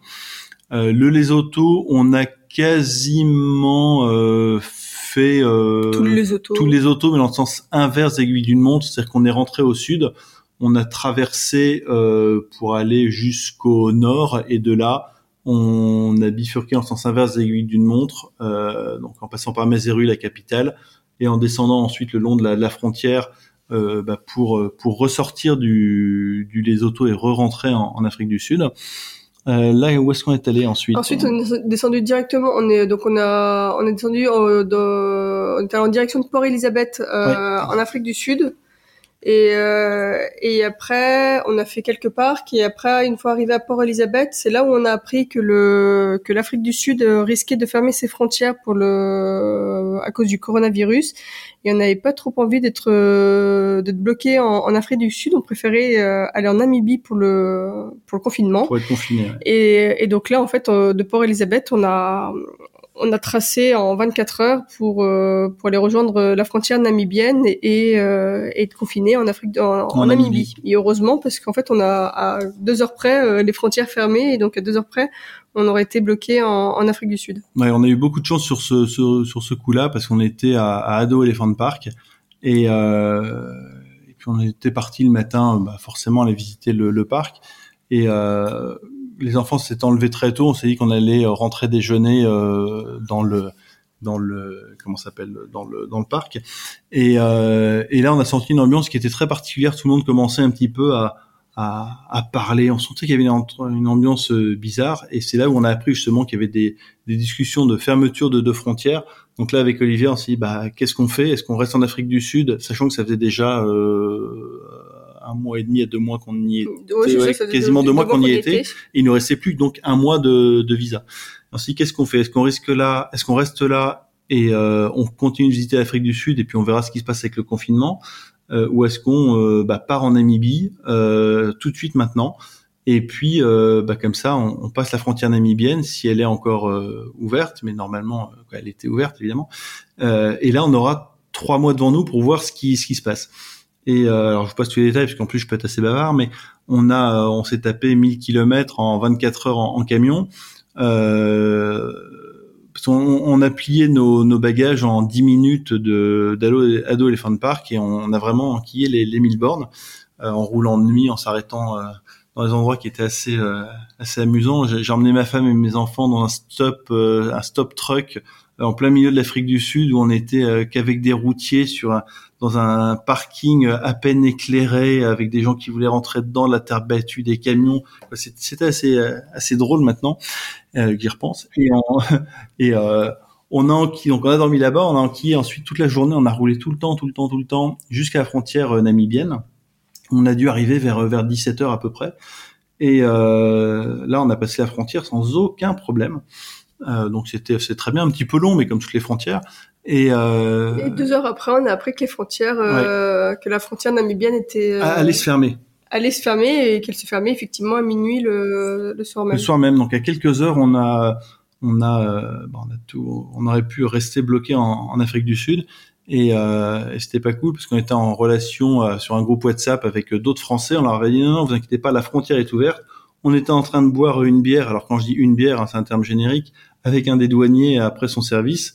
Euh, et on lui disait mais la frontière elle va fermer ou pas? Non non vous inquiétez pas la frontière va pas fermer. On envoie un WhatsApp à nos à, l'autre famille en disant bah écoutez a priori la frontière ferme pas. On est juste du poste frontière. Vous allez voir le camion on est derrière ce qui sert de banque. Vous nous verrez. Et puis le lendemain matin on a regardé euh, bah, si on les voyait. Et euh, on les voyait pas. Et là on a on a allumé nos, nos portables et on a vu euh, bah, tous les WhatsApp qui défilaient et en fait, eux étaient arrivés à, à 1h30 euh, donc du matin, voyaient la banque et voyaient euh, quasiment le, le, toit du camion, euh, mais les frontières étaient fermées. Donc eux ont dû faire demi-tour. Et nous, on, on, a vraiment eu de la chance parce qu'on est passé au travers de tout ça, ce qui nous a permis de bah, d'être en, en, Namibie. En Namibie quoi. Le sud de la Namibie, on a fait Fish River Canyon. ensuite, on a fait, on a fait tout le sud, Luderitz et, et Coleman Scope avant de se retrouver en confinement ici. Et là, dès que le confinement est, euh, est terminé et dès que le camion est réparé, euh, ben on va aller attaquer le, le nord de la, de la Namibie, euh, Etosha, la bande de Caprivi. Et, et, puis, puis ensuite, euh, ben on verra. On avisera en fonction de si les, quoi, si les frontières réouvrent. Déjà, si on, on, nous prolonge notre visa, si les frontières euh, réouvrent ou pas, ce qui n'est pas du tout euh, gagné et on va essayer de faire continuer le voyage le plus longtemps possible. Et donc, on, voilà, pour le coup, c'est vraiment au jour le jour là maintenant. Ouais, on pense pas qu'on pourra malheureusement rentrer en, Europe. Bah, on sait pas. Parce... On sait pas. Il y a la Zambie là euh, qui est encore ouverte, mais euh, les cas sont un peu en train d'exploser. Donc, est-ce que la frontière va va pas fermer? Euh, Il y a le Botswana qui, euh, qui est fermé, qui est fermé en état d'urgence pendant six mois, jusqu'au mois d'octobre mais comme il y a très peu de cas, euh, ils ont laissé sous-entendre que peut-être ils réouvriraient plus tôt, mais bon, euh, tant, qu'ils, tant, que tant que c'est pas fait, c'est pas fait.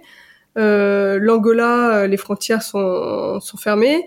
Euh, L'Afrique du Sud, bah, notre visa est terminé, donc de toute façon on ne pourra pas y retourner ou en tout cas pas cette année civile. Euh, donc là, pour le moment, on est un petit peu, on est un petit peu bloqué. Donc là, on va demander une extension de, de visa en espérant l'obtenir jusqu'à mi-septembre, en nous disant que ça nous laisse quoi, plus on, plus quoi, plus on restera en Namibie, plus on aura de chance euh, que d'autres frontières réouvrent et de pouvoir continuer le, le voyage. Mais là, c'est vrai qu'on ne sait pas très bien entre le entre euh, notre renouvellement de visa, l'ouverture des frontières et puis euh, les, les, les, autres pays qui sont à côté, euh, qui ouvriront ou pas leurs frontières, est-ce qu'il y aura des quarantaines qui fera passer? Là, c'est c'est l'incertitude la plus totale, mais bon, ça fait partie du voyage, donc on verra bien. Avant le corona, donc quel était le trajet que vous pensiez faire? Eh ben on comptait euh, faire la, la, la, Namibie, ensuite euh, Botswana, Botswana euh, peut-être Zimbabwe, euh, remonter vers euh, la Zambie, le, le travers longer tout le lac Malawi, faire la Tanzanie, Kenya, bah, C'était toute, toute euh, en fait l'Afrique australe, l'Afrique de l'Est, le Moyen-Orient et puis. Oui, euh... puis bah, Kenya, Éthiopie, Soudan. Après, on comptait euh, shipper pour aller euh, au Moyen-Orient, Oman, Émirats Arabes, euh, Iran, Turquie, Europe. Voilà, dans les grandes lignes. Dans les grandes lignes, euh, c'est ça. Donc là, aujourd'hui, c'est un peu un peu compromis. Là maintenant, bah, on verra. Hein. C'est le Corona qui va décider de la suite du voyage. Est-ce que vous avez un message ou quelque chose qui vous tient à cœur que vous voudriez partager? Oh, s'il y avait un message, c'était, euh, ce serait, euh, bah, donnez-vous les moyens ouais, donnez-vous de... les moyens de faire vos rêves, quoi, si... Et vivez-les. Il n'y a pas de, je pense que c'est ce que disait un peu tout à l'heure Nicolas pour euh, pour les finances, c'est que souvent, euh, quand on parlait du voyage, euh, beaucoup nous disaient, oh, vous avez de la chance, vous avez de la chance. C'est non, on n'a pas de la chance. C'est on, on, a, on on a, a eu une envie, on s'est donné les moyens de le de, de, de, vivre notre rêve. Et finalement, euh, il y a autant de rêves que de budget, que de que de que de, de désir, et il faut pas se faut pas se mettre de limites en fait. Puis il y a y tous les freins qu'on peut vous opposer. 99% d'entre eux sont, sont faux. quand on nous dit ah bah vous vous avez de la chance avec vos boulots, non, avec nos boulots, nous on a mis nos nos carrières professionnelles entre parenthèses. Euh, ah vous vous avez de la chance parce que vous devez bien gagner votre vie. Bah euh, non désolé on, on a mis de côté. on n'a pas fait l'ENA ou Polytechnique hein, euh, on dirige pas une boîte du 440 on n'a pas de planche à billets dans la cave ni un oncle qui est décédé aux États-Unis. Euh, non simplement on, s'est donné les moyens d'y arriver. C'est ça aussi qu'on voulait montrer aux enfants c'est quand on a un rêve et eh ben on se donne les moyens d'y arriver. Il y a des des euh, il y a différentes façons d'y arriver il y a des entre guillemets des sacrifices au quotidien. On, nous, on n'est pas parti en, vacances euh, pendant longtemps, étant dans nos familles respectives. Euh, on a des vieilles voitures, hein. on a une, Clio Chippy euh, en ce qui me concerne. Olivia un Renault Kangoo anciennement de la DDE qui était orange. Donc je vous laisse imaginer une nana au volant d'une Renault, d'une Kangoo orange. elle se faisait un petit peu chahuter par moment.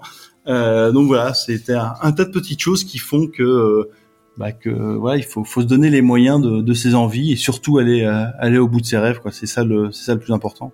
À la rigueur, si on n'y arrive pas, euh, bah, tant pis.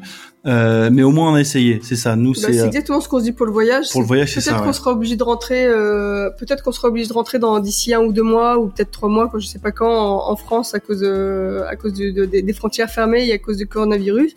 Mais euh, on en parlait encore pas plus tard qu'hier avec Nicolas. On a on n'a aucun regret. Au, moins, on s'est donné les, euh, les, moyens de vivre notre rêve. On, on, en a vécu, on en a vécu une partie. On l'aura pas vécu en entier, mais euh, c'est que partie remise. On, on, viendra finir notre voyage euh, si on peut pas le terminer maintenant. sans les enfants.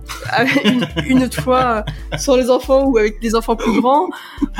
on verra, mais mais c'est ça qui est, c'est ça qui est le plus important, c'est que finalement, on n'aura aucun regret. on aura vécu notre rêve. On sera donné les moyens de, de le faire. on, on l'aura fait, on n'aura pas pu aller jusqu'au bout, mais euh, c'est pas de notre faute. C'est euh, là pour le coup, euh, personne ne pouvait deviner il y a encore trois mois qu'il y aurait une pandémie et, que toutes les frontières fermeraient.